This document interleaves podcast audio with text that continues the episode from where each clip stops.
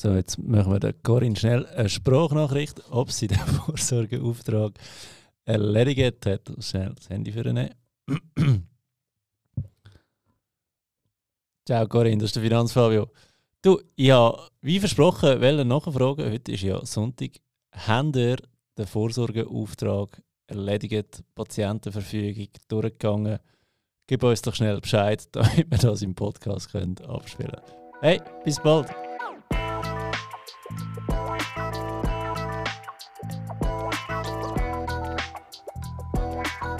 Hallo, ich bin der Finanzfabio und wir reden über Geld. Und heute endlich, endlich wieder mit der Corinne Brecher.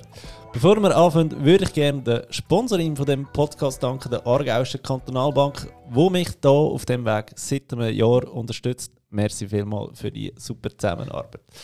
Ja, als nächstes möchte ich die Gelegenheit doch nochmal nutzen, um schamlos Werbung machen für meinen eigenen Online-Kurs.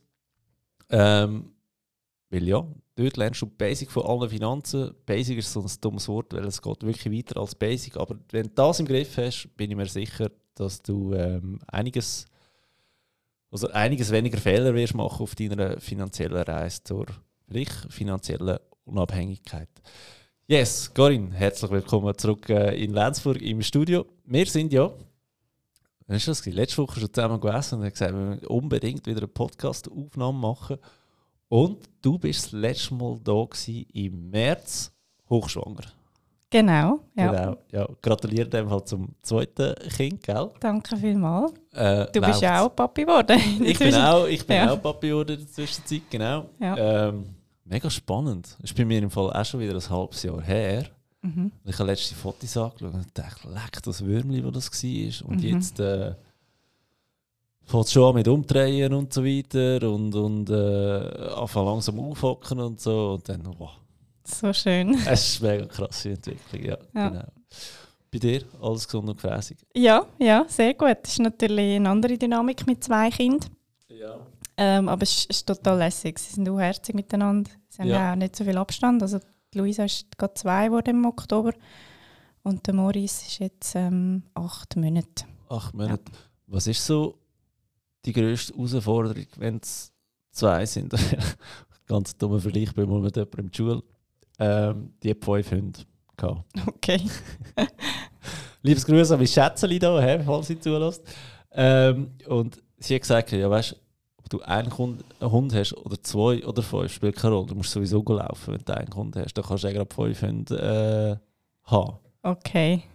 Dann muss ich sagen, ja, die, die, die Logik, also die Überlegung hat eine gewisse Logik, wie ist das mit Kindern? Hast du das auch Hey. so?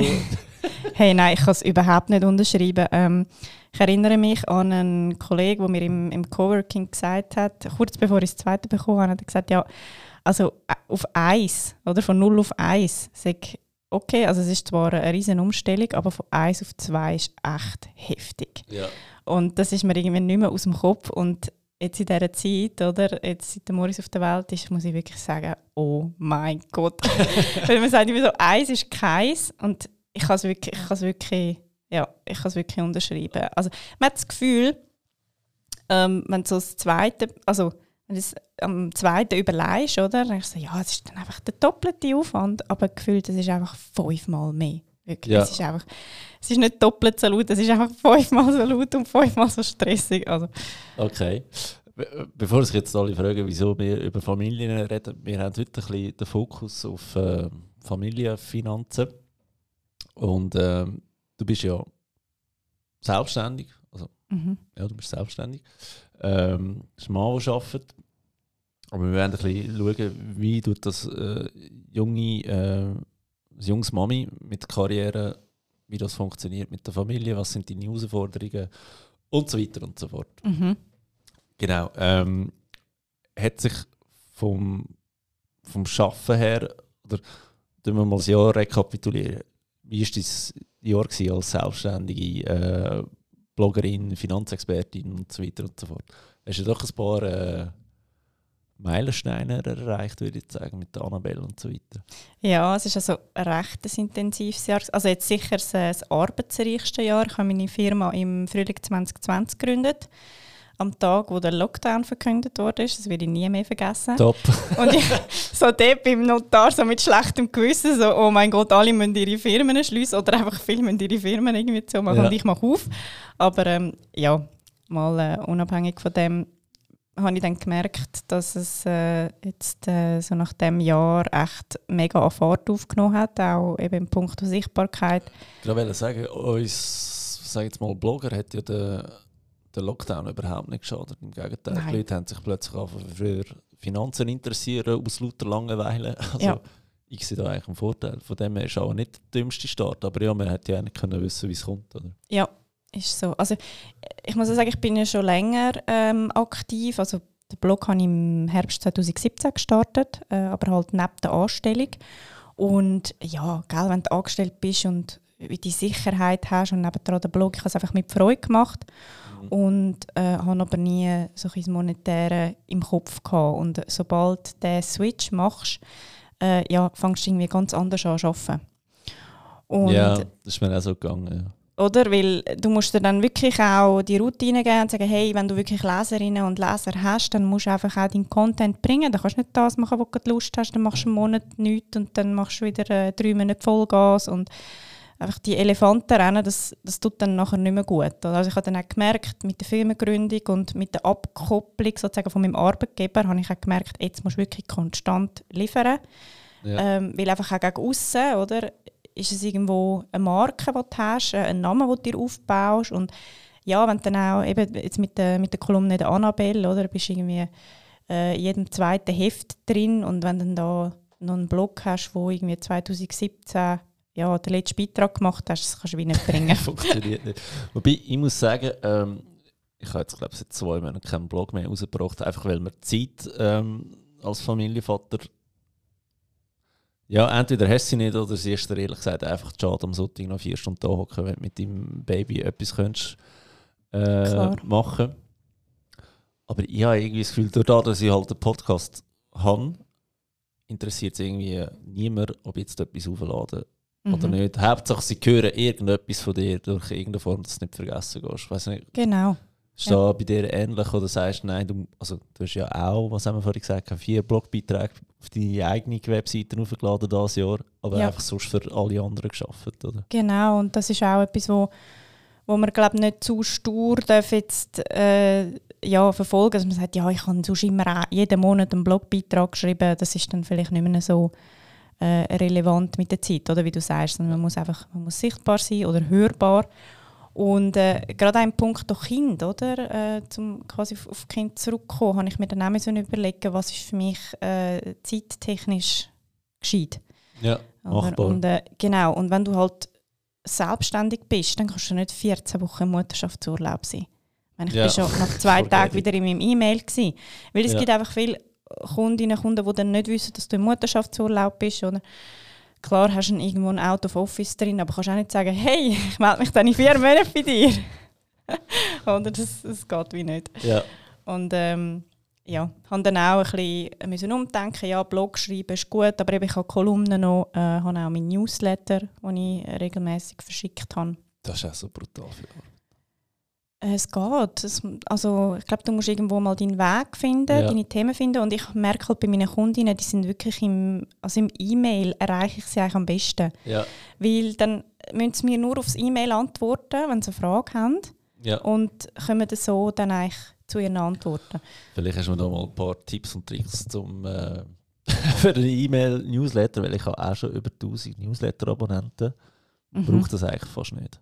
Das ist mega schade, weil es sind, also es ist ja auch privat, oder? Ein E-Mail-Postfach, also, also privat, aber ich meine, wenn man es jetzt vergleicht mit Social Media, Ja, du folgst ja viel schneller jemandem, wie dass du jemandem deine E-Mail-Adresse gibst. Und ja, das ist ein totaler Vertrauensbeweis. ja, Und äh, das E-Mail, musst du dir auch vorstellen, oder? Das E-Mail wird ja sowieso gelesen.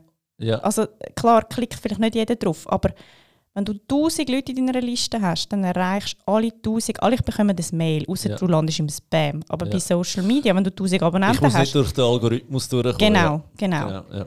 Und so finde ich es halt schon, auch- also je nach Zielgruppen auch. Oder? Ich meine, die, meine Kundinnen sind die meisten 40 plus. Ja. Ich habe auch, habe auch Männer, ja, aber die meisten sind eben 40 plus und dort merke ich halt, jetzt äh, habe ich wirklich auch gerade eine Auswertung gemacht vom letzten Jahr und die sind halt nicht wirklich auf Social Media. Die erreiche Ja. ich vor allem per Mail. Ja, okay. Ja, es ist, es ist mega spannend. Ich, ich habe mich angefangen einlesen. Der, wo ich es gefunden habe, okay, jetzt habe ich E-Mail-Marketing gecheckt. habe, ich, äh, habe ich mich bei jemandem registriert, auch für einen Newsletter. Und da sind da sind Mails gekommen, und ich mu- habe müssen sagen, ich habe es gecheckt, aber mir fehlt die Fantasie, um das Instrument wirklich sinnvoll einzusetzen. Mhm. Aber ja, jetzt muss ich einfach nochmal in die Bücher oder andere Newsletter abonnieren, ähm, um ein bisschen lesen, was gibt es da eigentlich für Mhm. Möglichkeiten. Genau. Also ich kann dir nachher gerne ein paar Tipps geben. Yes, machen wir sehr gerne an, ich will hören. Gut, ähm, aber jetzt, jetzt hast du zwei Kinder und eigentlich der Workload hat auch noch zugenommen, Mhm. oder? Und du hast mir ja letztens gesagt, du, du schaffst 60 Prozent, oder? Darf man so Mhm. sagen? Ähm, bist eigentlich schon fast im Problem, dass du musst äh, Aufträge absagen, oder? Wie, Mhm. wie regelst du das jetzt, oder was sind so die Herausforderungen in dem Ganzen, auch finanziell gesehen? Ähm, also ich fange vielleicht zuerst beim Persönlichen an. Da ist natürlich so der Konflikt, ja, ich will meine Kinder geniessen, ich will aber auch arbeiten, oder? ich will rauskommen, äh, ich will meine Familie, also wir haben das große Glück, dass äh, Großeltern, ähm, beziehungsweise meine Eltern und die Eltern von meinem Mann, dass die sehr viel auf die Kinder schauen. Ja. Ähm, und somit auch Betreuungskosten entsprechend nicht explodieren, weil das ist absolut. Frechheit. Wir haben schon eine Kita, aber Ja. nur eineinhalb Tage. Äh, Ja, aber oder, ich meine, also eineinhalb Tage äh, für die Luisa sind irgendwie, glaube 850 Franken im Monat. Also das ist einfach so Bam. und auch sie, zuerst verdienen, oder? In, Genau. in dieser Zeit, oder? Genau. Und ähm, es ist natürlich auch, um äh, unsere Eltern zu entlasten. Weil jetzt, weißt du, vorher hast du eins gehabt, dann hast du eins abgegeben. Dann ich so, ja, also, eins ist tipptopp, oder? Und jetzt hast du zwei und ich so, oh Gott, ich kann nicht beide Kinder mit Mami Schlechtes bringen. Gewissen, wenn du beide Kinder bringst. Ja, gell? genau. Und es ist einfach, wie soll ich sagen, ich glaube, das- das beste Gefühl, wo, wo die ganze Situation im Moment bei mir beschreibt, ist einfach das schlechte Gewissen. Ja. Ich habe das Gefühl, ich bin überall und doch nirgends. Also ich bin, ich bin irgendwie überall, aber nirgends richtig. Ja, Weißt du, ich, ich bin so- ich verstehe dich so gut gerade. Ein bisschen Mami, ein bisschen Unternehmerin, dann bist du auch noch Partnerin, du willst auch, bist auch Freundin, oder? Für, für, für deine Freunde bist du da und Ja. äh, Hausfrau bist du auch noch. Also ja, einfach ein mega Konflikt und ich glaube, mit dem haben sehr viele ich zu verstehe dich kämpfen. so gut. Bei mir ist es ja auch, ich bin immer noch 80% angestellt. Ja. Ähm, darf jetzt aber äh, zum Glück mein Pensum reduzieren auf 40% auf nächstes Jahr, dass ich mehr Zeit habe für die Familie und für Finanzfragen, weil ich merke, ich bin auch recht an die Grenze gekommen, weil du Mhm. schaffst, also eben jetzt auch als Vater, du schaffst, oder? Mhm. machst irgendwie am 5 Uhr 4 oben, äh, recht pünktlich, da bin ich recht strikt. Kommst heim, dann bist du irgendwie am, am 20 Uhr 5 Uhr daheim. Und dann ist nicht, ah, jetzt mal eine halbe Stunde. Nein, du hast, Frau drückt das Kind in die Hand, da, ich muss aufs WC. Ja, das hat sie im Fall auch recht, weil sie hat wahrscheinlich den ganzen Tag... absolut, absolut, ich verstehe es. Und dann bist du einfach mal ein Kind, oder? Und dann kannst du nicht irgendwie, ähm, ja, ich weiß auch nicht, dann essst, dann fütterst, dann machst und tust. Und dann kannst du nicht einfach am 8 Uhr sagen oder am, am halb 8 Uhr so, ich bin jetzt noch schnell unten im Büro. Mhm. Geht einfach nicht. Oder? Und irgendein ist, ähm, gönnst dann gleich den Kampf mit dem Kind mit, äh, gegen den Schlaf, oder? Dass sie irgendwie um eine halbe neun, neun Mal schläft. Aber Mhm. den mag ich auch nicht mehr für äh, Finanzfabio arbeiten. Plus eben, Mhm. wie du vorhin gesagt hast, du bist ja auch noch Partner. Genau. Und das ist, äh, also, das ist ein dreifach Spagat, den Mhm. du. Ähm, ist schon nicht zu unterschätzen, wenn, du- wenn du noch selbstständig bist nebenzu. Ja. Total. Und eben durch die Selbstständigkeit, wie hast du ja auch, gerade wenn du das Büro daheim hast, das hat einfach Vor- und Nachteile. Oder? Und du musst so konsequent sein und dann wirklich Ja. sagen, hey, da ist mein Arbeitszimmer zum Beispiel, oder? Und die Tür zumachen und dann, Also, ja, Bei mir ist ja der Block, ich habe ja wirklich ein Büro, Büro im Gebäude, wo ich wohne. Das ist ja Mhm. der grosse Vorteil. Aber vorher habe ich das auch gehabt, dass ich einfach in meinem Ankleidezimmer einen Tisch hatte. Und ich meine, was braucht man als Blogger? Einen Laptop sind wir ehrlich, Ja. mehr nicht. Aber der ist halt so um drei in der Nacht, wenn du aufwachst und nicht mehr kannst einschlafen ja, easy, stehst du nochmal auf und bastelst noch irgendetwas an der Website und plötzlich ist irgendwie morgen um 6 Uhr. mhm. Ähm, da habe ich nicht mehr. Einfach schon nur, dass, sag jetzt mal, dass du eine andere Tür musst aufschliessen musst, Mhm. habe ich schon einen rechten Abstand dazwischen. Ja. ja, super. Genau. Und Ja, also eben das ist halt das, der persönliche Abstand, oder, wo, wo man wie muss. Ja, mir hat mal jemand gesagt, wenn du selbstständig machst, schau, dass das Büro nicht daheim hast, weil mit jedem Meter, wo du aus dem Büro laufst, lässt du das Geschäft ein bisschen weiter weg. Ja, Und ähm, ein guter Kollege von mir, der Michi von Blick durch Schlüsselloch, der Podcast, mögt ihr euch erinnern, ähm, der hat jetzt auch das Büro bei sich daheim gehabt und hat jetzt eins gemietet und hat gesagt, hey, endlich kann ich am 6 Uhr 4 oben machen und laufe nicht mehr Gefahr, dass ich am, oben am 9 Uhr wieder ins Büro gehe bis am Morgen um 3 Uhr, sondern Mhm. einfach, dann tut er all seine Tasks bis dann erledigen. Also Ja. einfach, du bist nicht mehr so schnell am PC oder zum Arbeiten. Oder? Und schon nur der, der, der räumliche Abstand bringt Jeans mega viel.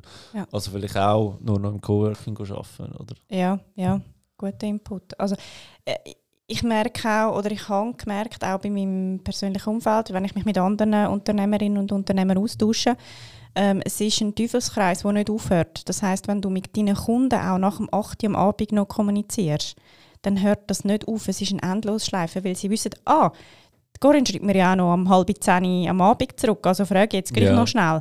Oder? Und so kannst du wie eine Art auch so ein bisschen deine Kunden erziehen. Das klingt jetzt ein bisschen streng, aber dann ist wie Ja. klar, hey, ich habe jetzt auch zum Beispiel in meiner Signatur habe ich drin, meine Arbeitstage sind Montag, Dienstag und Freitag. Ja. Und dann habe ich wirklich jetzt auch schon Mails bekommen am Mittwoch, gesagt, ja, ich weiß, dass du heute nicht schaffst, aber schreib mir doch am Freitag zurück. Ah, mega cool.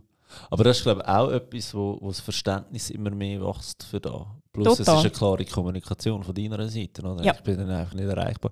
Das Problem ist ja inner, oder ich habe das zumindest, ja komm, ist ja nur das Mail, ich mache es jetzt noch schnell. Genau. Und dass ich mache es jetzt noch, noch schnell, ich da ein schönes Bild äh, in alle in euren Kopf pflanzen. Manchmal bin ich einfach vom WC, ein Mail kommt noch und tue das noch schnell äh, beantworten und dann ist es erledigt für mich, dann habe ich es nicht mehr im Hinterkopf. Aber genau da führt dazu, dass die Leute halt wirklich immer das Gefühl haben, du bist 24-7 erreichbar. genau. Da willst du eigentlich nicht mehr, oder? Früher habe ich Mhm. gedacht, gib mir so viele Kanäle wie möglich. Heute wünschte ich mir, ich hätte nur noch einen, weil du gehst mal auf Instagram suchen, wer hat da schon wieder geschrieben, wo muss ich antworten. Dann hast du noch deine E-Mails, dann hast du irgendetwas auf Facebook. Dann gibt es doch ein paar, die irgendwie an meine Natel-Nummer gekommen sind. Gut, da bin ich mir selber schuld. Dann hast du Mhm. SMS. Dann denkst du, so, boah, ich hätte es gerne auf einem Kanal, dass ich einfach organisierter bin. ja, verstehe ich voll. Ja. Also, ja. Muss ich auch mit und, äh, Kundenerziehung anfangen? Ja, also ich glaube, das ist so ein schleichender Prozess. Ähm, genau, und also um eigentlich darauf zurückzukommen, oder, mit, mit dem Spagat, ähm, also wieder so die persönliche Sicht und vor allem auch die finanzielle Sicht, Ja. ähm, wo ich mindsetmäßig auch ja, han, han müssen arbeiten. Also weißt, ich habe zum Beispiel auch einen Coach, oder? Äh, einen Business Coach. Okay. Die habe ich seit spannend. drei, seit drei Jahren. Ja. Also ich hätte schon 20 Mal aufgehört, wenn ich die nicht hätte. Okay. äh, ja, es ist einfach, also 20 Mal aufgehört, weißt du, dann wieder Äh, anfängst ja, mit der Raucher, oder? Ja, ja, ich habe schon, schon 10 Mal Rauch ist das einfachste auf der Welt. 20 Mal aufgehört damit. Genau. Ja, ähm, Ja, aber das, das musst du wie, also weißt du, Willst du noch Werbung machen für sie? Darfst du schon genieren. wie? Für, wer? für, meinen, für Für- meinen für Coach? Coach, ja. Ich weiß eben nicht, ob sie noch, noch mehr Leute kann annehmen ist so- Nein, aber äh, und sie ist gerade ihre Seite neu am Aufbau, weil sie ist gerade äh, umgezogen Ja. auf äh, Paraguay. Ja. Ah, nice. Von Deutschland auf Paraguay. Ja, ähm, und äh, also sie ist einfach für mich äh, ja, Okay. Fels in der Brandung.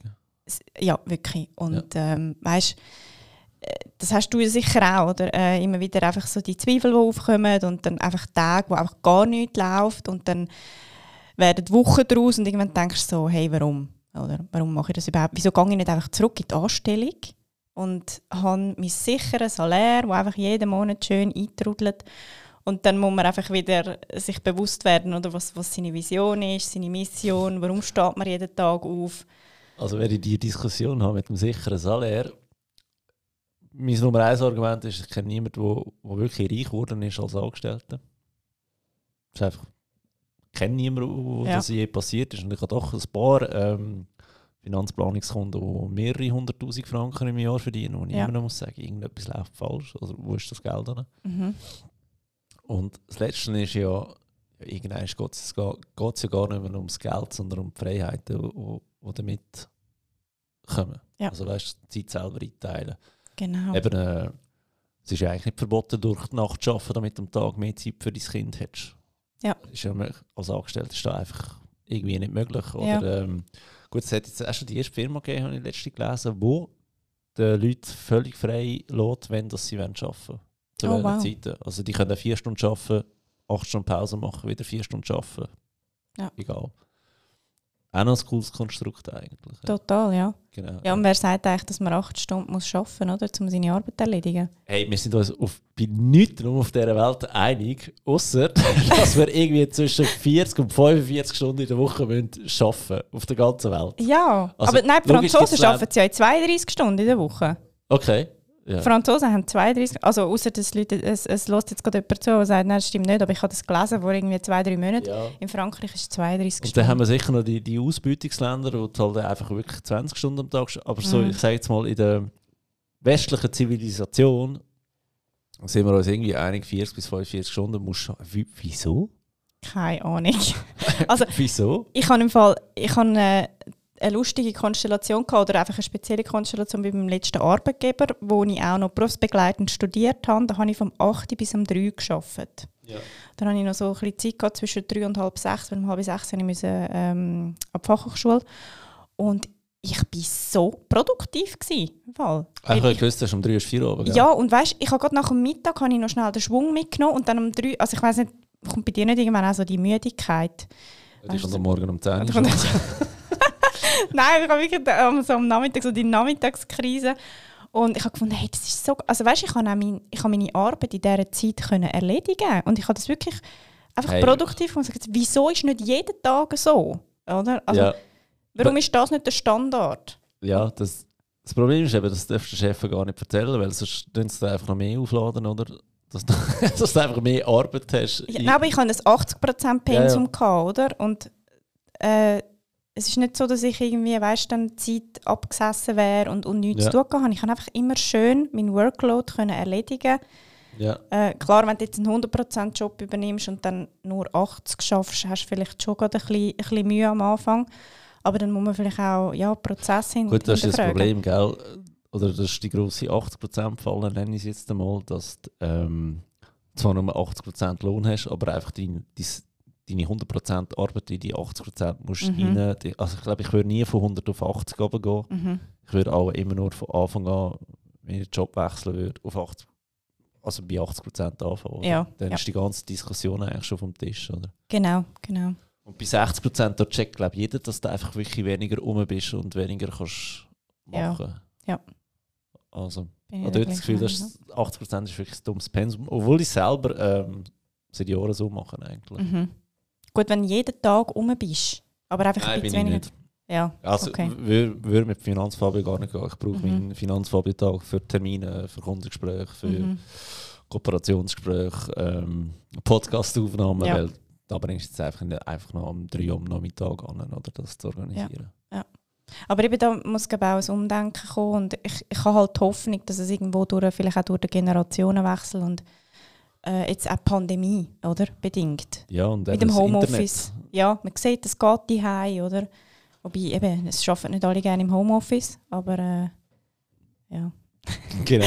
Vielleicht auf dein Ze hey, also dein, der, der Fabio, also ich sitze ja da im Podcaststudio und er sitzt einfach so vor seinem Instagram-Zähler, er hat so einen fancy äh, Instagram-Zähler mit den Follower und äh, gell, ich habe dich vorher schon ein bisschen ausgefragt. du Ähm, hast auch einen, nein? dann habe ich eben- ehrlich, gell?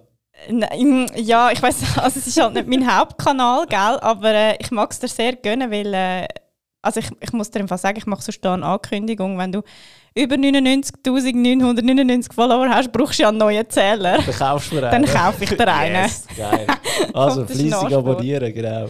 Und jedes Mal, wenn man das, hört man das im Podcast, das Blättern. Ich glaube schon, ja. Ja. Wenn du gut zulässt. Okay, ich sehe es ja jedes jetzt Mal. müssen wir vielleicht äh, 30 Sekunden zurückspulen oder 40 und, und mal hören, ob wir etwas rattern hören. Ja, ist also fancy, ja. Ja. Deko. Ja, genau. Also eben, ähm, finanziell, ja, wo sind wir gewesen? Mit, dem, mit dem Arbeiten, mit dem Arbeitgeber. Äh, also das, das Springen, und ich muss sagen, Ja. weißt, dass wirklich dann mal sagst, hey, jetzt kündige ich den Job. Weißt, das hat mir immer wieder angeboten, ich könnte ja reduzieren oder irgendwann bin ich dann auf einem Freelance gewesen. Das ist auch, das ist wirklich lässig gewesen. Äh, und irgendwann habe ich dann wie gemerkt, Also Freelance im Stundensatz. ja. Ja, und irgendwann habe ich dann wie gemerkt, hey, ich muss einfach alle Brücken abbrechen, damit ich nur ein Ziel habe. Ja. Und auch so ein bisschen, ähm, der, ich sage jetzt mal auf Deutsch, den Arsch auf Grundeis. Also weißt du, wirklich so, hey, ab heute kommt einfach kein regelmäßiges Salärminimum. Ich meine, eben als Blogger auch, wenn du ansitzt, es ist ja nicht jeder Blog gezahlt. Oder wenn du ansitzt und schreibst, Die wenigsten. die wenigsten, oder? Du weißt nicht, was, was nachher rauskommt dabei. Ja, voll. Und auch, ich meine zum Beispiel beim Online-Kurs, oder? Du hast jetzt auch einen Online-Kurs erstellt. Yes. Du schaffst Wochen, Monate lang und du weißt am Ende nicht, ob es funktioniert oder nicht. Das ist es so, ja. Und Definitiv. Das finde ich vom Mindset her, oder? Dort, dort habe ich auch meinen Coach so stark gebraucht. Ja. Weil ich einfach so lange, ich habe ein halbes Jahr geschafft, um den Online-Kurs zu erstellen und ich einfach nicht, jetzt, nicht gewusst habe, lohnt sich die Zeit überhaupt? Ja. Irgendwann, ja.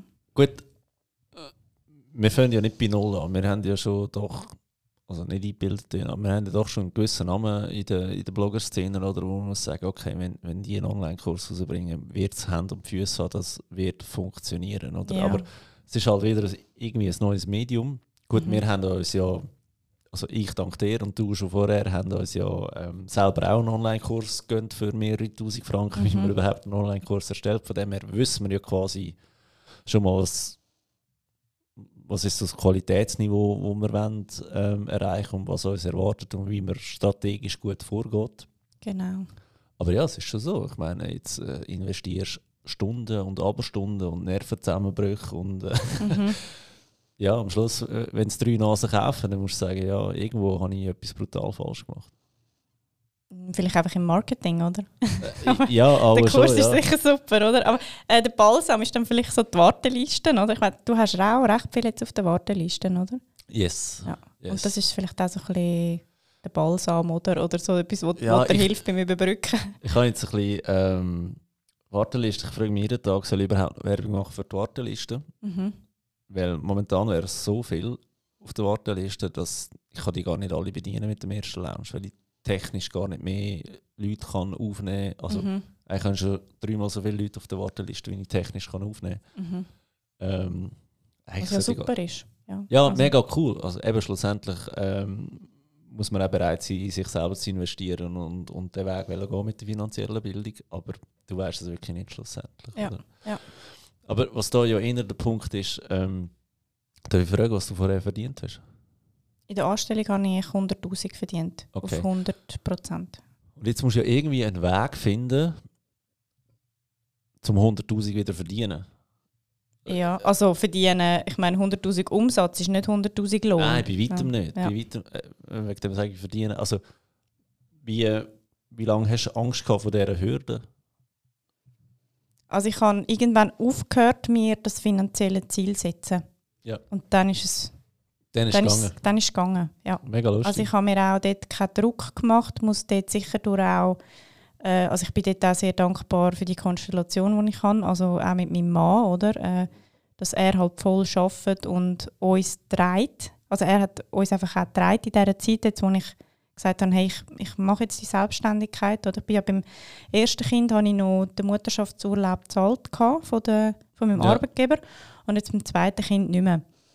Ja. Also schon also halt von von der Firma, oder? Aber äh, ich habe dort, also ich habe dort minimalen Lohn, den ich mir auszahle und die Mutterschaftsentschädigung ist dann auf diesen Lohn gerechnet. Das Logisch, war ja. nie mehr das, gewesen, was ich vorher beim Arbeitgeber bekommen habe. Und mein Mann hat mich dort jetzt auch mit, mit den Fixkosten getragen. Ähm, und ja, jetzt ist es so ein bisschen die Frage, ja, wo willst du hin? Willst du wieder zu diesen 100'000? ja. was ein mega Druck für mich auch jetzt war am Anfang, oder? Ähm, wo ich auch muss sagen, das ist ein bisschen unrealistisch, dass jetzt einfach gerade zack auf die 100'000 kommst. Ähm, wenn du halt frisch startest, oder? Mit, mit, ja. Gut, für den Start eben, du hast im 17 eigentlich angefangen. ja, aber Ja. ich habe ich, also ich habe fast keine Werbung gemacht und nichts, oder? Also richtig, richtig losgelegt habe ich eigentlich erst im äh, Ende 2019, Anfang äh, 2020. Das merkst du auch, wenn die E-Mail-Liste wächst, oder? Ich habe irgendwie Ja. 500 Leute gehabt, also von 2017 bis 2019 und bin dann erst nachher ähm, habe ich gemerkt, weißt, es kommen jeden Tag fünf oder zehn neue E-Mail-Adressen dazu, Ja. oder? Wo ich wirklich auch aktiv geworden bin. Ja. Und dann hast du ja erst einmal die, die E-Mail-Adresse und dann weisst du ja nicht, wer dann schlussendlich bei dir das Coaching bucht oder, oder den Kurs kauft. Und ja, bis also ein bisschen dein Angebot gefunden hast. Also zuerst habe ich einfach 1-1-Beratung gemacht. Das ist natürlich auch weggefallen in der Mutterschaftspause.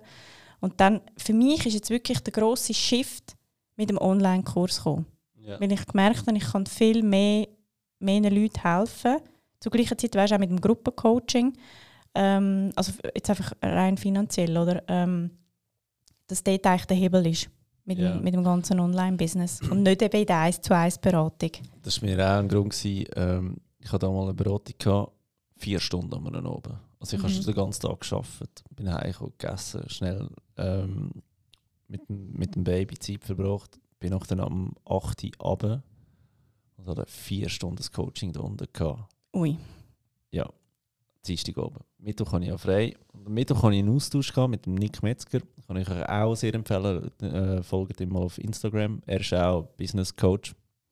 Bin in einem Coaching bei ihm, ich habe einfach wirklich einen Austausch ähm, gehabt. Überlege mir das aber wirklich sehr stark für nächstes Jahr. Also habe mich eigentlich schon entschieden, dass ich nächstes Coaching bei ihm mache. Und er hat mir auch gesagt, und? Wie findest du da vier Stunden Coach am Abend?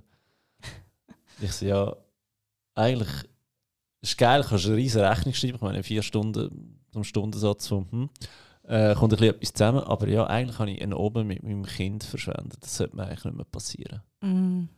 Und Ja. das war so bei mir auch der Ding, gewesen, hey, ich, ich, ich, ich muss online in Gruppencoachings können reingehen und wegen dem Online-Kurs. Oder dann, Theorie, sage ich jetzt mal, alles kannst du lernen und dann in den in den Gruppencoachings, ähm, im, im Zoom-Call, Webinar, wie du auch immer dem sagen da können Fragen gestellt werden. Oder? Ja. Also alle Fragen müssen beantwortet sein schlussendlich. Sonst sage ich jetzt den Kurs ja auch nicht viel. Oder? Ja.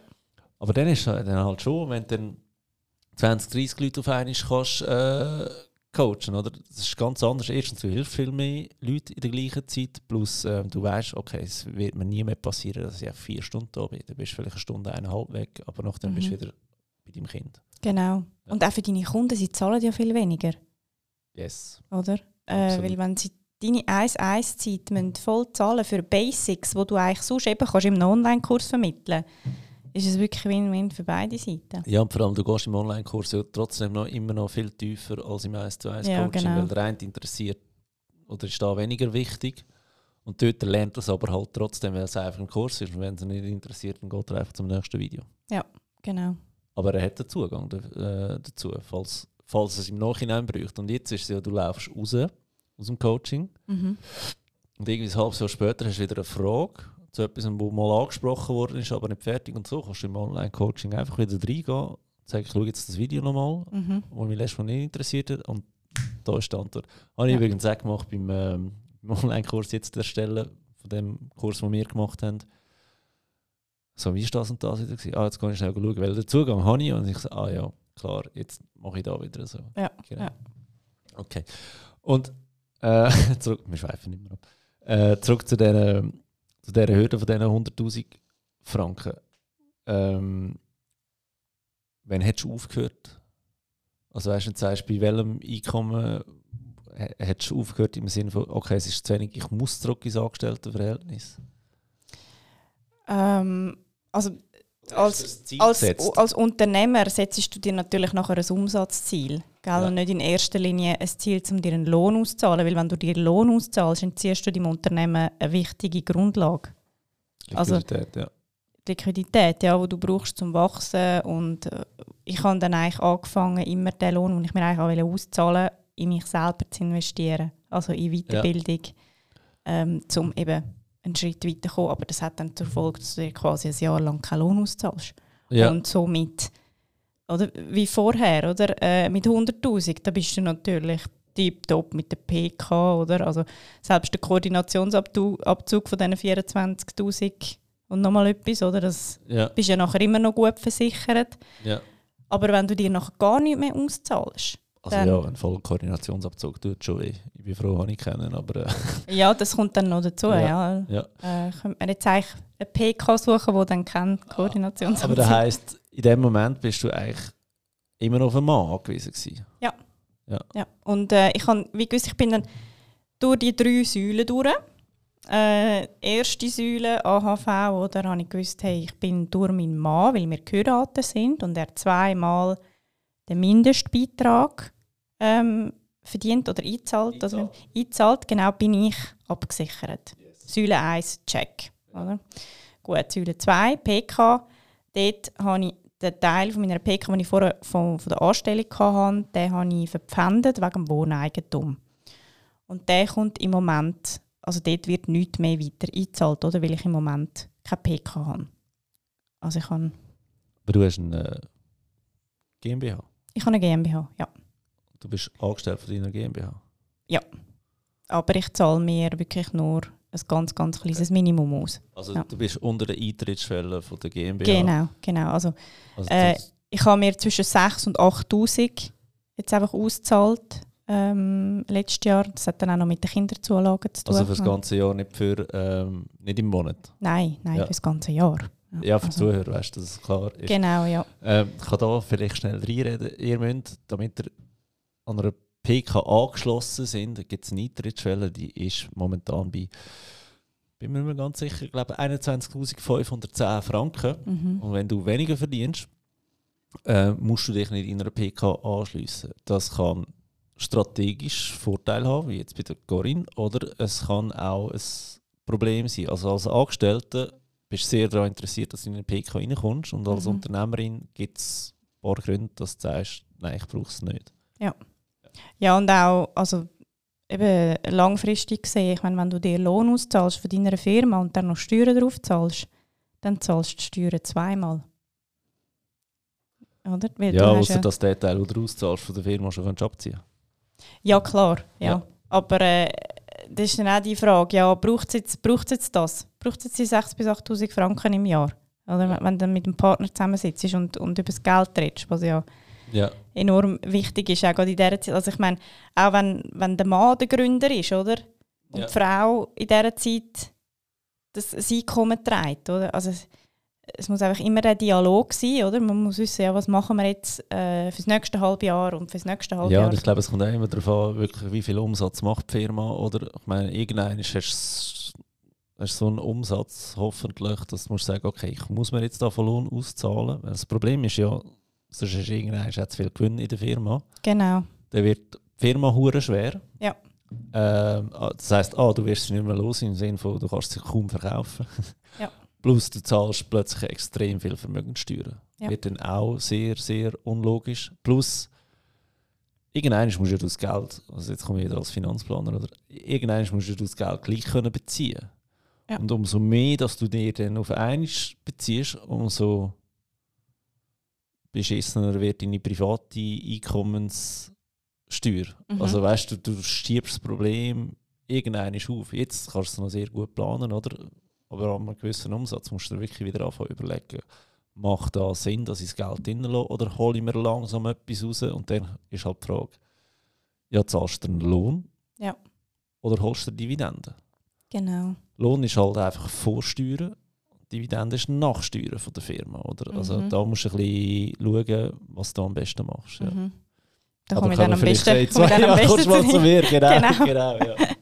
ja, also eben, es ist halt so ein bisschen ja, Startup-Feeling ist auch, oder? Du hast ein Gründungsjahr und nachher, ja, weißt du, es, muss, es muss einfach losgehen, es muss abheben. Oder? So, du hast ja eins bis drei Jahre, sagt man ja, oder? Und nachher musst. Musst in der Regel mal schauen, ja, wo du bleibst. Oder einfach Umsatz verdoppeln, verdoppeln, verdreifachen und so weiter.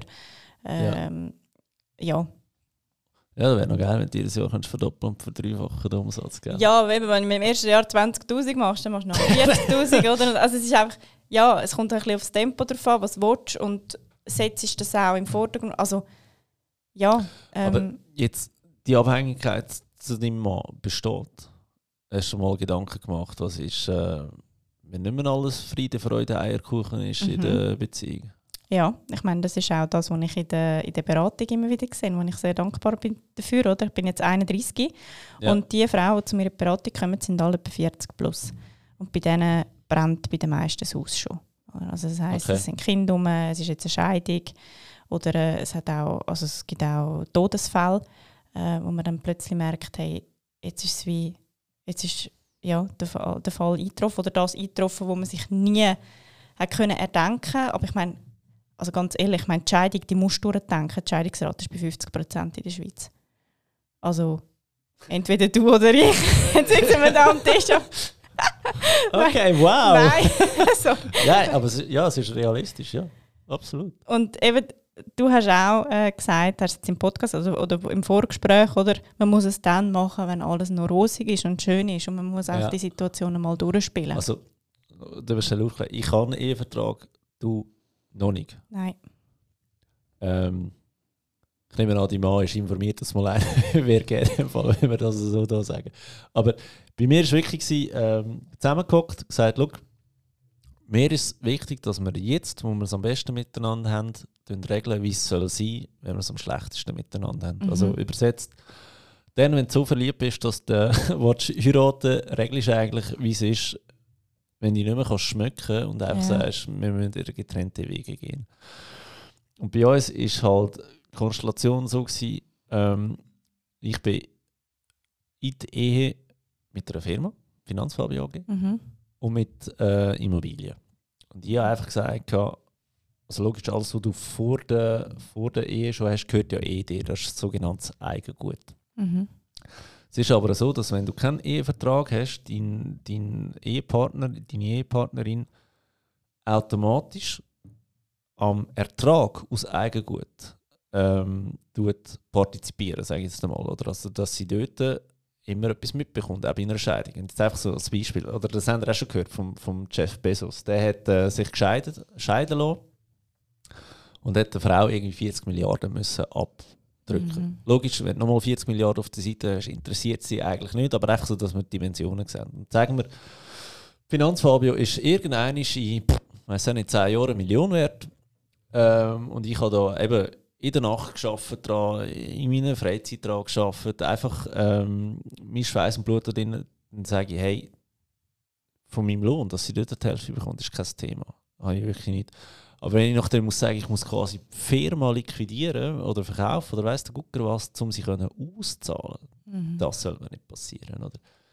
Und wegen dem habe ich das in den Ehevertrag reingenommen, dass der Ertrag ausklammert ist. Mhm. Dasselbe aber bei ihr. Sie, ist, ähm, sie hat auch Eigengut gehabt und ich, ich will nie etwas an dem Ertrag von ihrem Eigengut haben. Mhm. Und sagen, da ist für uns jetzt der faire Weg Mhm. gewesen, oder?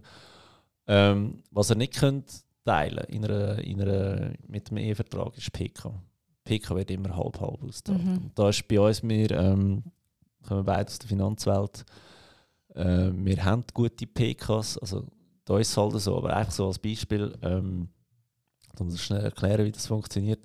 Wenn ich in die Ehe gehe mit einem PK-Kapital von sagen wir, 100'000 Franken und sie hat in dem Moment vielleicht 80'000 Franken, ähm, du bist geheiratet 20 Jahre und nachher habe ich in meiner PK 700'000 Franken und sie hat 500'000 Franken.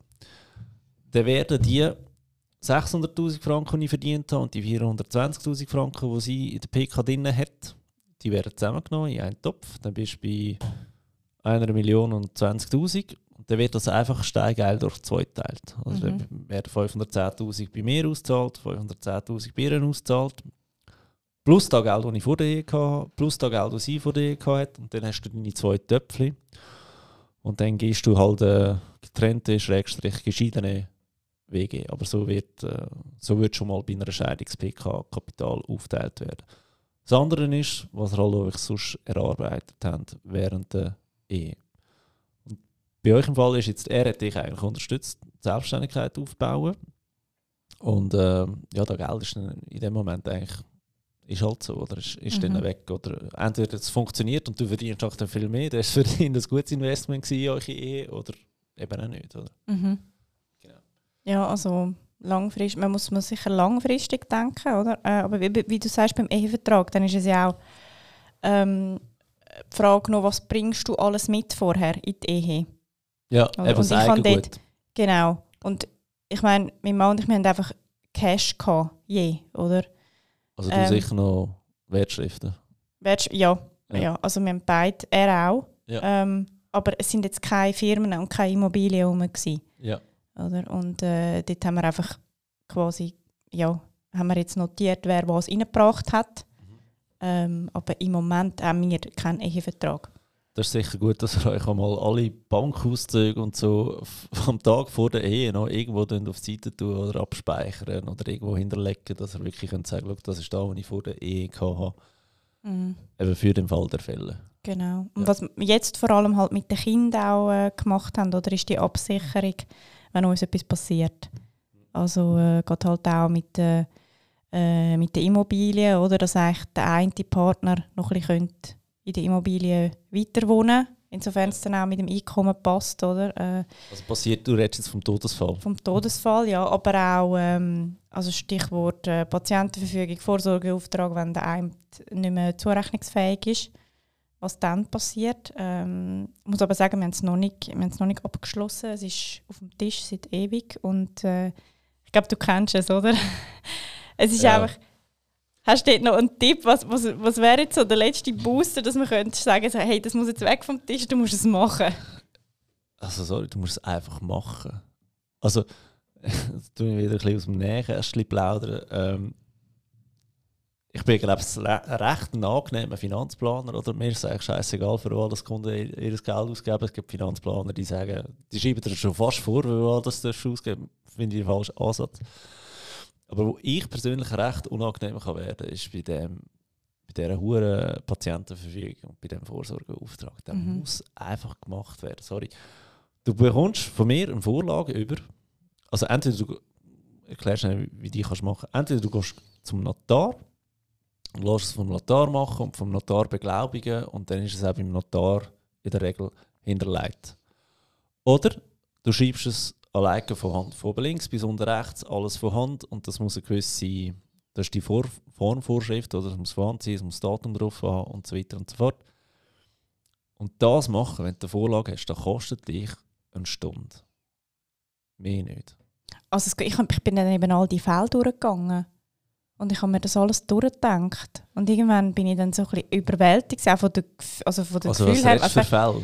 also ich glaube, in der Patientenverfügung ist das drin, oder? Also wann soll man zum Beispiel dann die Maschinen abstellen und so? Und ja, Patientenverfügung kann ich als Tipp geben. Da gibt es von der FMH, das ist glaube ich, die Ärztevereinigung oder was auch immer, gibt es eine Vorlage. Mhm. Da gibt es die einfache Vorlage.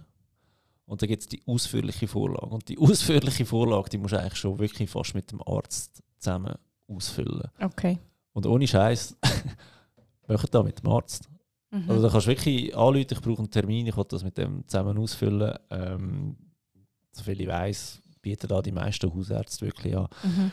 Könnte sogar ein Fall sein, ähm, wo mit der Krankenkasse am Telefon könntest besprechen könnte ich mir jetzt noch vorstellen. Habe das noch nie so gehabt, aber ich habe einfach die einfache Patientenverfügung okay. ausgefüllt.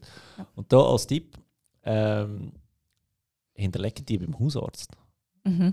Patientenverfügung. Weil, wenn, ihr, wenn irgendetwas ist, ihr geht ins Spital, die bestellen ja eure äh, Krankheitsakte. Und wenn eine Patientenverfügung ist, dass man halt sagt, du nach äh, dreimal animier animieren darfst du ein Asilo, mhm. dann, dann wirst du nicht 17 Mal animiert. Oder? Genau, also, ja. Das ist immer noch wichtig, die Dokumente hast. Das eine, das andere ist, es muss auch im richtigen Moment auffindbar sein. Mhm. Aber ja, wenn du ausführliche alleine machst, da kann ich mir vorstellen, da ist äh, recht, recht ähm, Pain in the ass. Ja, aber eben, also, das ist wie du sagst, mach es einfach, damit mal etwas hast, weil sonst kommt Kisp, oder? Und ich meine, dann hast du es geschenkt. Gut, das ist jetzt nicht Patientenverfügung, das ist Vorsorgeauftrag. Beim Vorsorge, ja. Genau. genau. Vorsorgeauftrag gibt es ja drei Sachen, die die Regel ist. Das eine ist, ähm, wer kümmert sich um deine Finanzen? Mhm. Und da eben geht es darunter, ja, was ist mit dem Haus? Wenn die Hälfte vom Haus dir gehört, mhm. könnte theoretisch sogar verlangen, dass das Haus verkauft wird mhm. um dich zu schützen. Völliger mhm. Blödsinn, mhm. aber theoretisch möglich. Zweitens ist, ähm, wer vertritt dich im Rechtsverkehr? Mhm. Das geht sogar so weit, dass dein Mann eigentlich nicht mal dürfte Briefe mehr auftun wo dein Name drauf ist. Oder plus, ja. was er schon gar nicht mehr dürfte auftun ist alles, was deine Firma betrifft. Mhm. Oder da, da musst deine Firma ist dann einfach brach, oder? Ja. Und das Letzte ist so, ich nenne es jetzt immer so das liebliche Wohl. Ähm, wer tut dich pflegen, wer sagt in welches Pflegeheim dass du gehst. Und ich mhm. meine, da könnt ihr euch ein Szenario vorstellen, das Cash schaut auf eure Finanzen und auf euer liebliches Wohl. Und nachher heisst es einfach, ja, du gehst jetzt nicht ins Pflegeheim bei dir äh, in der Stadt oder im Dorf, sondern 100 Kilometer weiter rennen, weil es kostet 300 Franken weniger im Monat. Aber dass dann ja. dein Mann und deine Kinder jedes Mal 100 Kilometer reisen interessiert dann keinen mehr. Oder? Mhm. Also mir geht es da nicht darum, das Cash schlecht machen, gar nicht. Es geht mir nur darum, aufzuzeigen, was kann passieren und Mhm. warum das Zeug so wichtig ist. Oder? Und wenn ihr es auf dem Tisch habt, dort nützt es einfach nicht. Oder? Ihr Mhm. müsst es einfach wirklich, wirklich machen. Ja. ja. Anders kannst du es nicht sagen. Und auch da, der Vorsorgeauftrag muss auffindbar sein. Es nützt nichts, wenn der im Tresor ist. Mhm. Ähm, es nützt nichts, wenn der in der untersten Schublade ist und der wird nicht gefunden. Plus, das Original muss gefunden sein, nicht nur die Kopie. Mhm. Und als letzter Tipp gebe ich immer noch mit, äh, also am besten hinterlegt er es bei der Gemeinde oder beim Kanton. Da kostet einmalig irgendwie 100 Stutz, vielleicht 140 Stutz. Ähm, dann ist es aber erledigt, weil das Cash muss ja mit deiner Gemeinde kommunizieren. Mhm. Und dann findet man da in deinem Dossier, ah, schau da, hat einen Vorsorgeauftrag, Mhm. könnt gerade wieder gehen. Weil das Cash beschaffen dann nicht gratis. Das ist noch so ein Mhm. Trugschluss. Die schicken dir dann noch eine Rechnung, egal ob du zufrieden bist mit ihren Mhm. Entscheidungen oder nicht. Ähm, und eben als Tipp wollte ich noch geben, du musst ja einen, Vorsorge, einen Vorsorgebeauftragten auswählen. Nimm nicht nur deinen Mann. Weil so als Beispiel, wir fahren zusammen Auto, haben zusammen einen Unfall, kann ja sein, entweder, also vielleicht verstirbt er, dann Mhm. hast du keinen Vorsorgebeauftragten mehr, Mhm. dann hast du wieder Cash beim Haus, oder ihr sind beide im Koma, oder weiss der Gucker was. Mhm. Bringt noch Ersatzleute ähm, auf den Vorsorgeauftrag. Sei es es ist immer ein die Frage, soll man die Eltern nehmen? Da kommt es ein bisschen darauf an, wie alt sind die, wie lange Mhm. könnten die das überhaupt noch ausführen? Geschwisterte. Ja. Ähm, mm, du kannst Neffen, du kannst deine eigenen Kinder nehmen, sind jetzt bei dir noch zu jung, äh, das Gottenmädchen. Einfach beste Kollegin, einfach noch jemanden nehmen, der euch würde vertreten und fragt die Leute, ob sie das überhaupt wollen. Weil das, ist, Mhm. äh, das ist wirklich Verantwortung, oder? Stimmt, ja. Also da wäre noch so ein Tipp, den ich da noch oben drauf könnte geben könnte. Ja. Danke. Hast mich wieder motiviert, um es zu machen. Dir, äh, schreibt dir am Sonntag ein SMS, ob du es gemacht hast. Ist gut. Ist gut. Sprachnachricht. Sonntag, ich ziehe jetzt dann gerade um. Bist du am Zügeln? Ja. Ja, was ist, wenn du während dem Zügeln ähm, äh, die Stege Ja, runtergehst ja, und den. Kopf anschlägst? Garin, was ist denn? Hä? ja, danke Ich mache es heute Abend. Ich habe vier Stunden geschlafen im Fall. Weißt du, weißt, du, jetzt will ich gerade etwas ab. Ich schicke dir eine Sprachnachricht und du schickst mir eine Sprachnachricht zurück und die kommt da rein.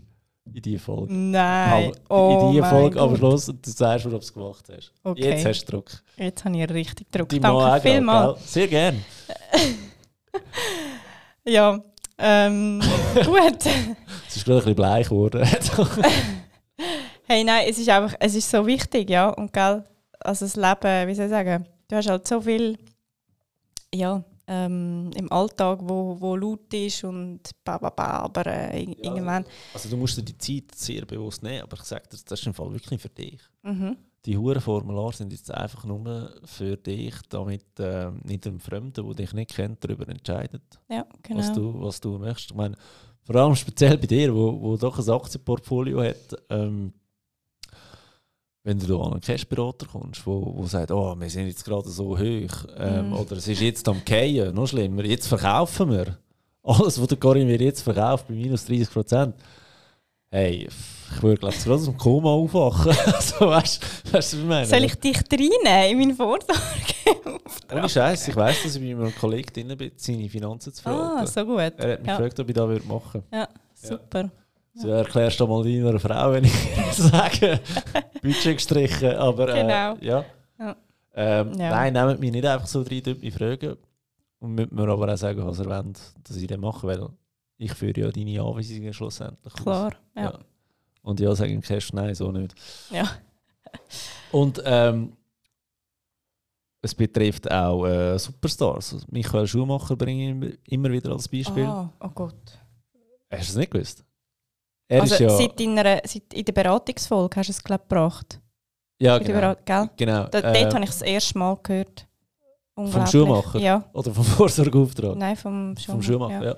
Da finde ich das schon noch krass. Also ich meine, der ist, äh, der ist eigentlich in der Blüte seines Lebens gewesen, hat endlich können seine Pension mit jungen Jahren können geniessen, oder? Ähm, und das Cash bestehen und sagt, wir verwalten da besser als dein Finanzteam und dein Anwaltsteam.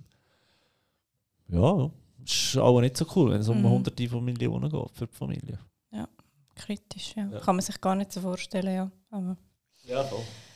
Ist es dann passiert, gell? Ja. Also eben jedenfalls, äh, gell, ich meine, man, man, beschäftigt sich mit, mit seinen Finanzen, oder? Ähm, ich meine, du hast deine Aufgaben gemacht, ganz klar, ja. Ähm, also nehme ich an, oder? Ja, stell, stell dir mal vor, mir passiert etwas und dann kommt raus, du, der Finanzfabio hat nicht gemacht, was er immer Ja. mein, mein Ding ist ja wirklich Vorleben statt Vorsagen. Ja, ja, also von dem her... Nein, es ist so eben, cool. ja, du bist halt so breit aufgestellt auch, oder? Und ich befasse mich eigentlich nur mit der Börse.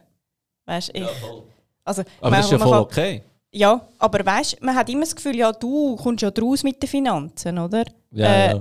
Aber Finanzen sind ja so breit, oder? Also ich meine, ich, eben, ich mache keine Vorsorgeberatung, ich mache keine Hypothe Hypothekarberatung oder Ich ja, Budget, Budget und Sparen. Oder? Also bei mir geht es Ja. immer wirklich um die Börse. Und ja, aber klar, du musst weiterdenken, oder? Und dann, gerade wenn es darum geht, vererben und so Absolut. weiter, ähm, ja.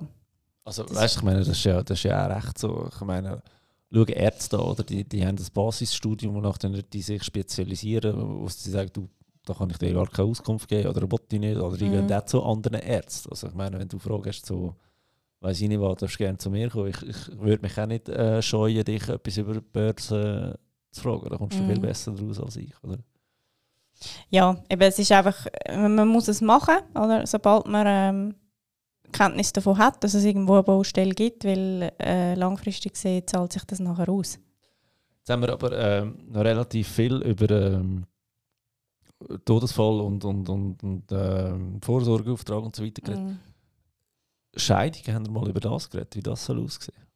Ja, wir haben darüber geredet, aber bisher einfach nicht auf dem Papier in dem Sinn geregelt. Oder? Weil wir haben halt, also wir haben keinen Ehevertrag, aber wir haben ähm, äh, einfach durchs Heiraten ja, ähm, Errungenschaftsbeteiligung und wir haben jetzt halt schon auch in der Zeit, wo wir geheiratet sind, wir sind seit 2017 geheiratet, dort haben wir halt jetzt das meiste, wo wir errungen haben in dem Sinn, oder? Das ist wirklich auch da so, ähm, wo halt zentral ist, ja, wo dann nachher 50-50, oder?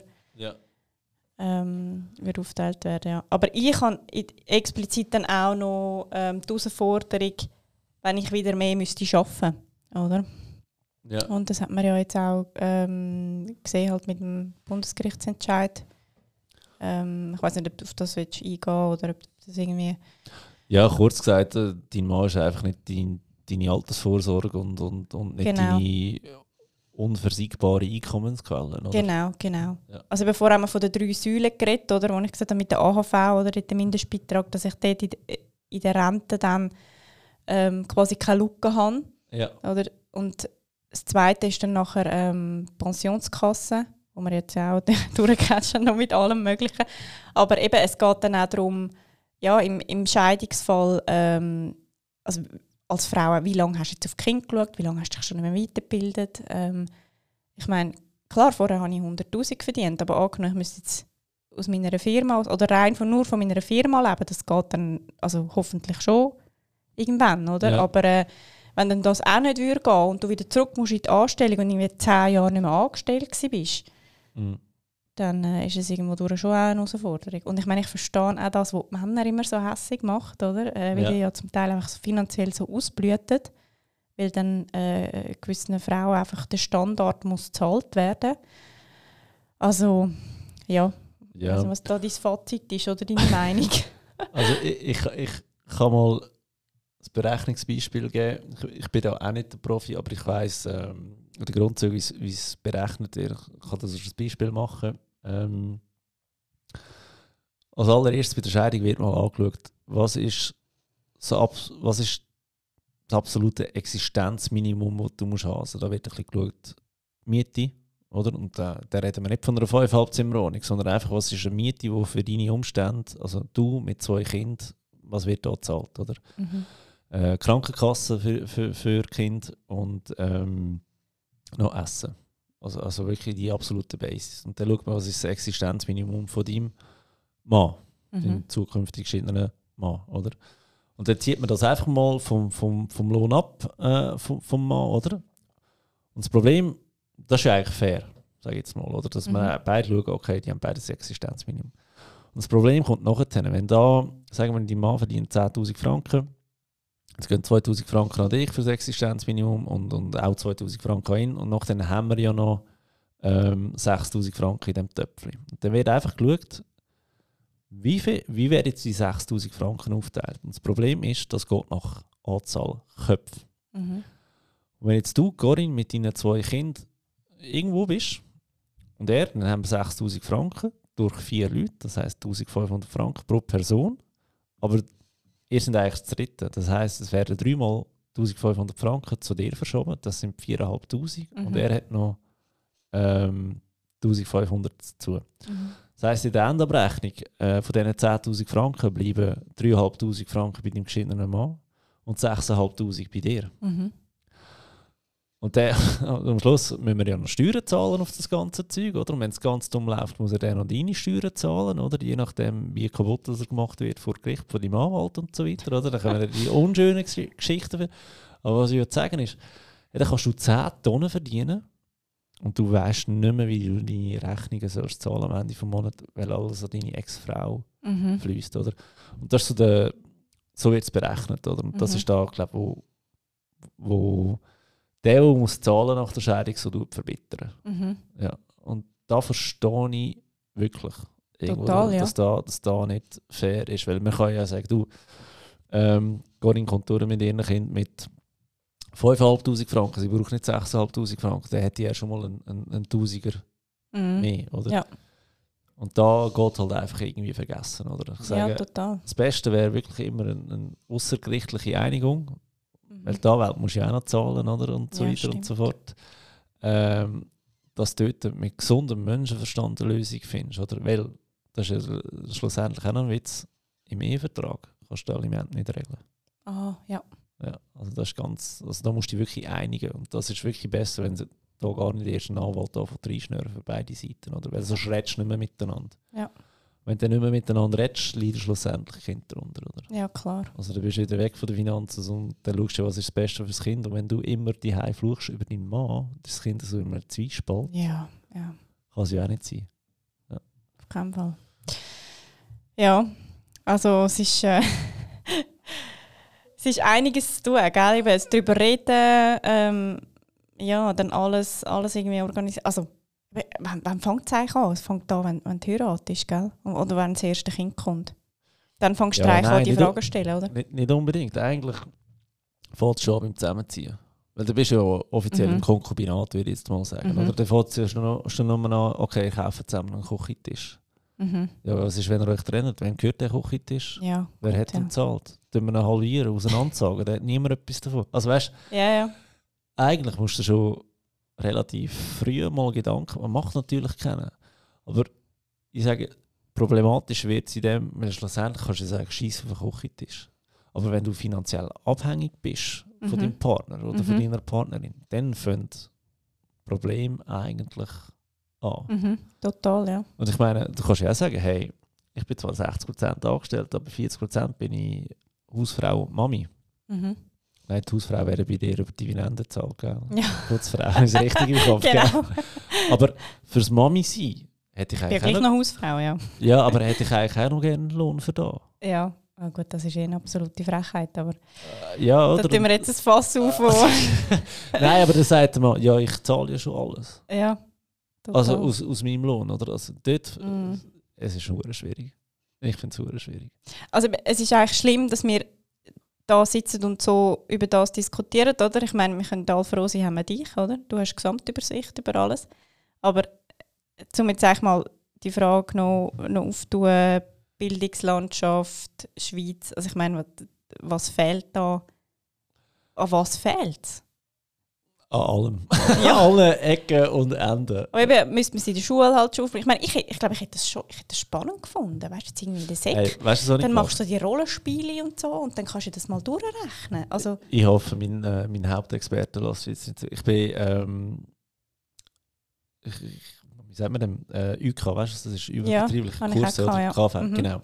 Ähm, da ist ja eingeführt worden 2003.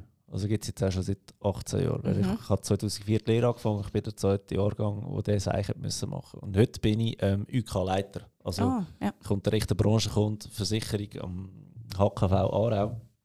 Und meine Dinge sind so logischerweise zweite und dritte Säule, die ich unterrichte. Und das Problem oder das Gute, wenn du bei mir in die Schule gehst, ist, ich kann einfach nie so lange wie der Lehrplan vorsieht. Ich bin schneller in dem, was ich sage. Weil ich sage so, schau, es gibt Sachen, die ihr lernen für, fürs Leben, Sachen, die ihr lernen für die Prüfung und Sachen, die ihr lernen, einfach weil es da drinnen steht. Wir beschränken uns auf das, was prüfungsrelevant ist und da fürs Leben. Und dann wird es halt nicht fünf am Abend, sondern vielleicht irgendwie vier. Und ähm, letztes Mal habe ich gemacht, äh, also ich bin jetzt eigentlich fertig mit dem Unterrichtsstoff, das heisst, wir dürfen heimgehen, aber die, die wollen, die können hocken bleiben und in fünf Minuten lernen ihr noch etwas Sinnvolles fürs Leben. Wir reden noch über Geld. So gut. Äh, du glaubst nicht, die Halbklasse ist hocken geblieben und der Rest ist so zögerlich rausgeschlichen. Ah. Meint er da ernst, oder? Ich glaube, die nehmen mich nie ernst. Die meinen immer so. verarscht sein, oder? ich so, nein, nein, geht nur, viel Spaß, schönen Abend, tschüss, ja. dann, zack, Türen zugemacht, oder? Und dann alles so dort. Dann habe ich mal so angefangen mit dem Weg vom Geld. Das ist so à la Rich Dad. Ähm, ah, so gut. Einnahmen, Ausgaben, Vermögenswert, Verbindlichkeit. Ja. Äh, der, die hat mir noch nie so zugelassen in dem Moment, oder? Das, das glaube ich. Voll geil. Ja. Das ist so, ja, aber das und das und dann einfach diskutieren und dann weißt, kommst du auch auf Aktien. Und ja, aber die steigen ja nicht immer, die fallen ja auch und so. Weißt, plötzlich mega interessiert. Mhm.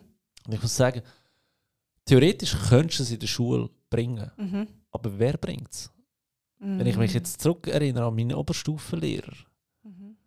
ich glaube nicht, dass der geschult gewesen wäre in dem. Ja. Ja. Und das ist ein das Problem, oder? Ähm, weil jeder Lehrer merkt ja eigentlich, dass er genau das Falsche macht. Er ist im Schulsystem hängen geblieben, im, im Beamtenstatus, sage ich ja. jetzt einmal. Ähm, der kann dir ja nichts über Geld beibringen.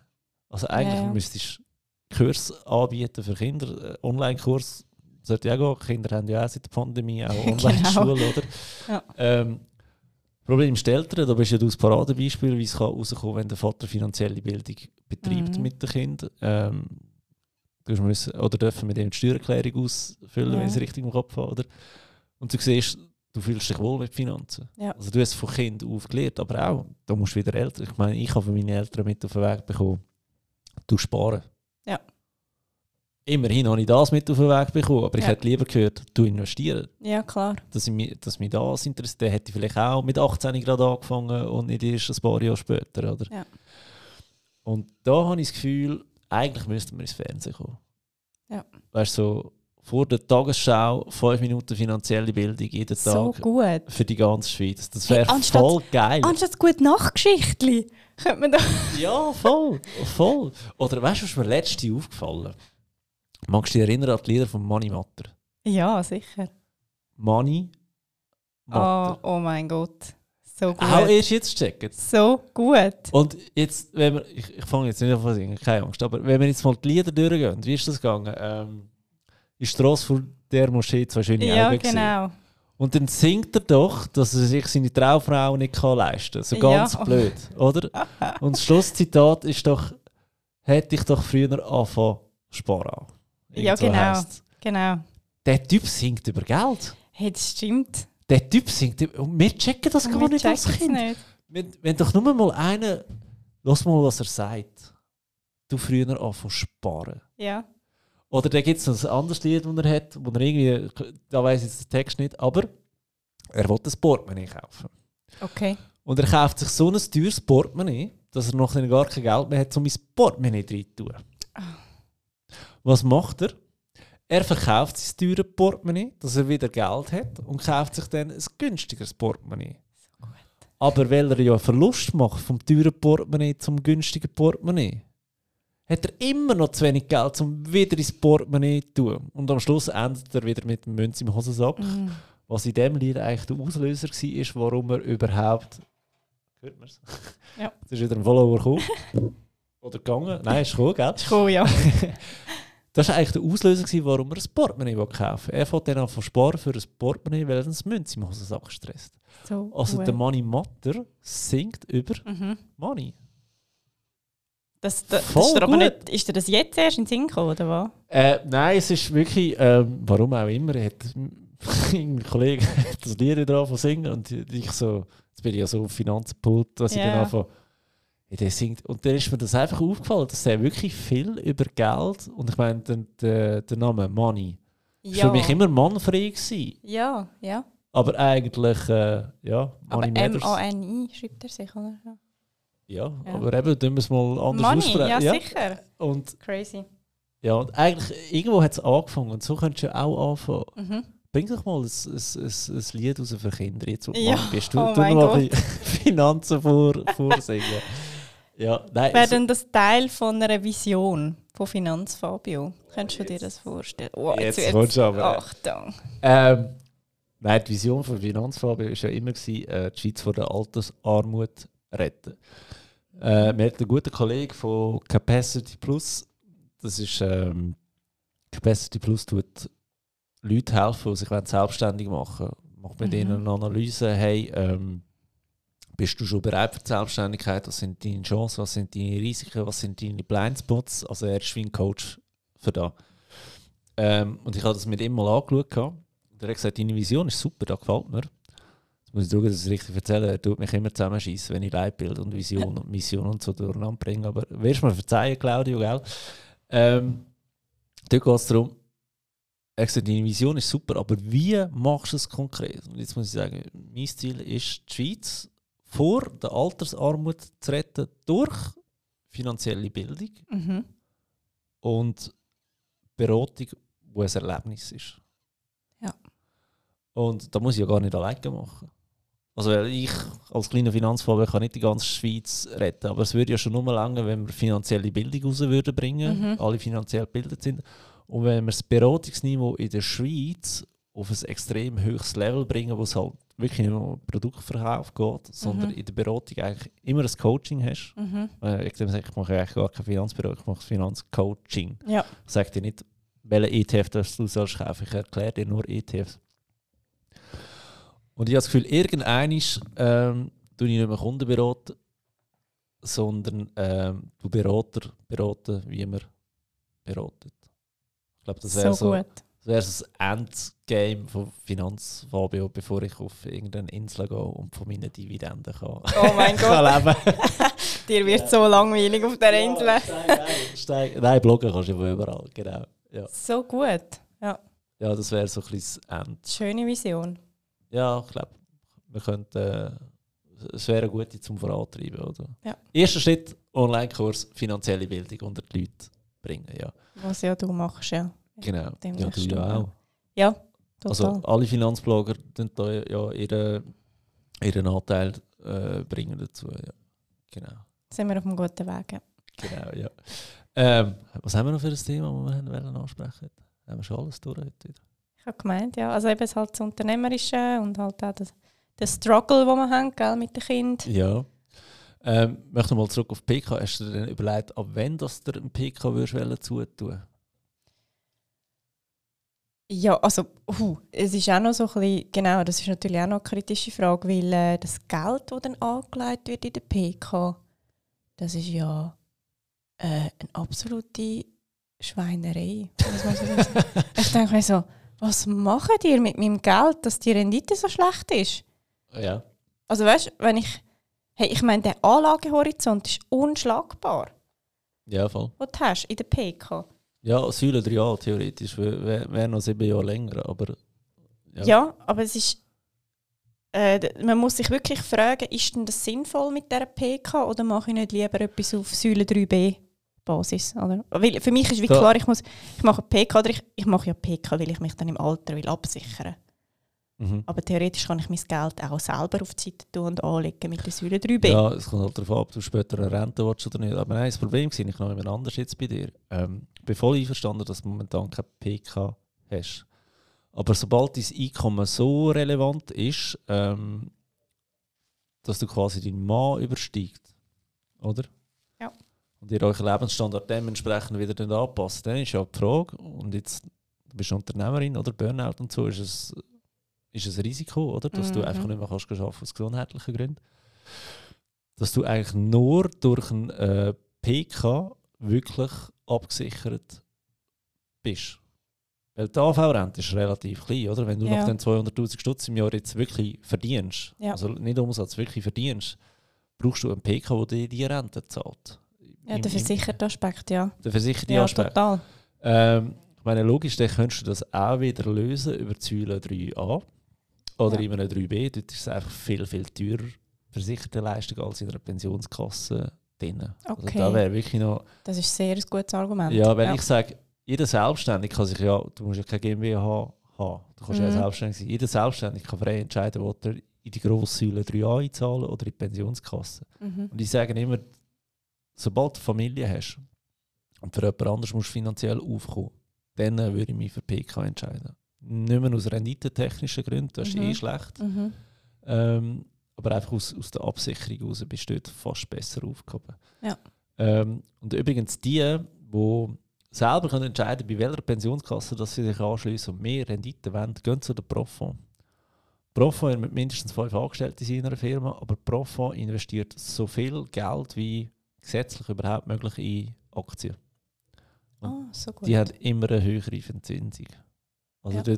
Also was, du musst fünf Angestellte haben für die, oder? Ja, weißt du, wenn wir das Business von der Pensionskasse anschauen, das muss ja auch irgendwo durch lukrativ sein für die, Mhm. oder? Und du als Einzelperson bist nicht so interessant. Ja. Da haben die mehr Kosten mit dir. Aber stimmt. sobald ein paar Leute kommen und da ein bisschen Beiträge fließen und, und äh, Kosten, Pens Pensionskassenkosten, sage ich jetzt mal, dann bist du für die lukrativ, sage ich jetzt mal. Oder? Und bei der Profa sind es, soviel ich weiss, fünf Leute. Es gibt sicher auch Workarounds mit ein bisschen Beziehungen und so, aber so ab fünf Leuten die, die stecken so viel Geld wie möglich in Aktien. Und ich meine, wir haben dort Verzinsungen. Ich glaube, ich habe ich habe noch nie unter 3,5% gehabt von ihnen. Okay. Ja. Ist immer noch nicht viel, wenn wir beide wissen, ja, was du im freien Markt kannst rausholen kannst. Ja. Aber es ist doch, also 3,5% ist doch besser als 1%. Solid, ja. genau, kann man so sagen. Okay. Ähm, mega spannend gewesen, äh, das Thema heute. Danke vielmals, dass du wieder Zeit genommen hast. Danke auch dir. Mir fällt wirklich keine Frage mehr ein gerade. Hast du noch etwas? Ich hätte im Fall noch eine Frage, die ich, also vielleicht hast du es mal in einem Podcast äh, beantwortet, ich habe es jetzt so nie gehört. Der grösste Fehler, den du finanziell je gemacht hast, gibt es da etwas? Ähm, ja, ich habe, ga ich habe ganz dumm mit 18 so ein richtiges dummes Jugendauto gekauft für 9000 Stutz. Ich hätte auch gescheit Apple-Aktien gekauft. Aber das, der hat mich lange belastet, eigentlich, das Auto. Weil 9000 Schon? Stutz sind dort wirklich noch viel Geld gewesen, so in der Lehre. Weißt Ja. du, in der Lehre kaufst du so ein Auto für 9000 Franken. Hast du dann nicht mega Freude gehabt an dem Auto? Logisch habe ich mega Freude gehabt, aber ich habe nicht gewusst, wie ich das Benzin soll zahlen mit meinem Lehrlingslohn. so, weißt du, so. Ja. Also wirklich, das hat rückblickend, hätte ich da wirklich nicht müssen sein. Oder? Okay. Aber was mir letztens durch den Kopf ist, ähm, da die ganze Immobiliengeschichte, die wir jetzt hier hatten mit dem Blog, das ist ja eine mega langweilige Geschichte. Und ähm, ich habe meine Wohnung verkauft, dazu als ich ausgezogen bin in diesen Block. Habe aber in dem Moment die Wohnung selber gar noch nicht gezahlt von mir. Mhm. Und ich hätte eigentlich ein Jahr lang können meine alte Wohnung vermieten können und erst dann verkaufen. Ah. Weil, was ist jetzt passiert in diesem Jahr? In diesem Jahr habe ich das Geld einfach auf dem Konto gehabt, weil du sollst kein Geld anlegen, das du schnell wieder brauchst. Mhm. Ist natürlich scheiße, wenn du so ein gutes Börsenjahr gehabt hast wie in dieser Phase, oder? So Ja. äh, Herbst 2020 bis Herbst 2021, oder? Mhm. Wäre es recht gut gewesen, sage ich jetzt Mhm. mal, oder? Hätte ich recht viel Geld, also mein Eigenkapital hätte ich ja wieder können anlegen weil da habe ich wie reserviert für die neue Wohnung. Ja. Plus ich hätte können Mieteinnahmen generieren, Ja. weil zum Renovieren wäre nichts rum gewesen. Plus, jetzt, ein Jahr später, hätte ich auch nochmal 10.000, 20'000 Stutz mehr können verlangen für die Wohnung. Okay. Und das ist, glaube ich, schlussendlich jetzt ein Fehler gewesen, der mich locker 50.000, 60'000 Franken gekostet hat. Wow. Ja, so viel. hä? Und jetzt kann man ja sagen, ja gut, du hast, das, du hast ja nicht Geld, das du verloren hast, in dem Sinn von, es sind eigentlich Opportunitätskosten. Ja. Aber wenn du mal bewusst bist, wie teuer Opportunitätskosten sind, weil das Problem ist, es stört ja nur nicht, weil du keinen Einzahlungsschein dafür bekommst. Genau. Wenn einer an der Tür wird Leute und sagt, schau da, Fabian, hast einen Einzahlungsschein von 60'000 Franken, Mhm. weil du Geld nicht realisiert hast, oder Mhm. dann wirst du auch ganz anders über deine Ausgaben anfangen Das ist übrigens auch das Problem. Wenn ihr Anlagefonds habt, die hure teuer sind von der Bank, das stresst euch nur nicht, weil ihr keinen Einzahlungsschein bekommt. Wenn ihr einen Genau. Einzahlungsschein würdet bekommen von der Bank, sagen wir haben 100'000 Franken angelegt und ihr kauft einen irgendeinen Drecksfonds für 2,5%. Und die würden euch am Ende des Jahres einen Einzahlungsschein für 2500 Franken schicken. und ihr habt eine Rendite von 3000 Franken, also Mhm. 500 Franken sind übrig geblieben. Weißt du, wie schnell wäret ihr bei der Corinne oder bei mir für, eine- für eine richtige Beratung? Das da, weil da kostet euch niemals 2500 Stutz. Ja. Plus, die 2500 Stutz zahlt ihr ja jedes Jahr. Stell dir vor, du würdest einen Einzahlungsschein bekommen für das Geld. ja. Und jetzt, ich stelle mir immer vor, wenn einer da Post Einzahlungsschein Opportunitätskosten 60'000 Franken, 10 Tage Zeit, 30 Tage Zeit, so würde ich, ich würde mir Kugeln geben. Und ähm, das, das ist mir vor zwei, drei Wochen ist mir da bewusst geworden und seitdem stresst es mich recht. Ja. Aber Krass. Mindset, ich muss jetzt wieder loslassen, damit wieder Geld zu mir kann, dass die 60'000 Franken von anderem Weg wieder äh, zu mir kommen. Auf jeden Fall, ja. Genau. Hey, danke vielmals, bist du da gewesen, Corinne. Ähm, merci für deine spannenden Fragen. Ihr könnt jetzt fließig den Podcast bitte bewerten, einen Kommentar schreiben und tragt euch nochmal auf der Warteliste auf finanzfabrik.ch ein für den Online-Kurs. Bis bald. Hoi Fabio, mega nett, dass du mich stressest am Sonntag mit so etwas Lässigem wie einem Vorsorgeauftrag. Äh, nichtsdestotrotz, danke vielmals für deinen Anstoß im Podcast. Jedenfalls, ich habe dir ja gesagt, oder, wir zügeln.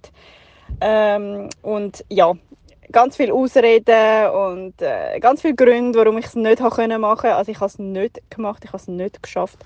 Irgendwie auch mal gut, um das können sagen, mal etwas nicht geschafft haben. Ich habe relativ viel auf die Reihe gebracht in den letzten Wochen und die Kollegin ist gerade zu mir gekommen und hat gesagt, du schaffst alles, du kannst alles vereinbaren, Familie, Beruf, bla, pipapo. Und jetzt kann ich ihr gerade sagen, hey, schau mal, nein, ich schaffe es im Fall auch nicht. Und es ist auch okay, glaube ich. Nichtsdestotrotz, du hast mir einen mega Anstoß gegeben, mega Motivation, um das jetzt endlich erledigen. Und ich habe mir die Frist gesetzt bis am 31. Januar, um das wirklich unter Dach und Fach zu bringen. Okay, so viel dazu. Ich möchte dir ganz, ganz herzlich danken für den unglaublichen Mehrwert, den du in deinem Podcast äh, überbringst. Das Jahr ist wirklich so spannend gewesen, finde ich. Einfach, es ist für mich eine unglaubliche Bereicherung deinen Podcast zu hören. Auch wenn ich selber in der Branche bin, ich habe so viel gelernt von dir und ich möchte dir einfach ganz viel mal danken für alles, was du an Mehrwert geboten hast und wie du dich eingesetzt hast für alle und ja, freue mich schon aufs nächste Jahr auf deinem Podcast und mach weiter so und äh, ich schätze es sehr den Austausch mit dir und äh, dich zu kennen. Danke vielmals, ganz schöne Festtage und ganz einen guten Start ins neue Jahr.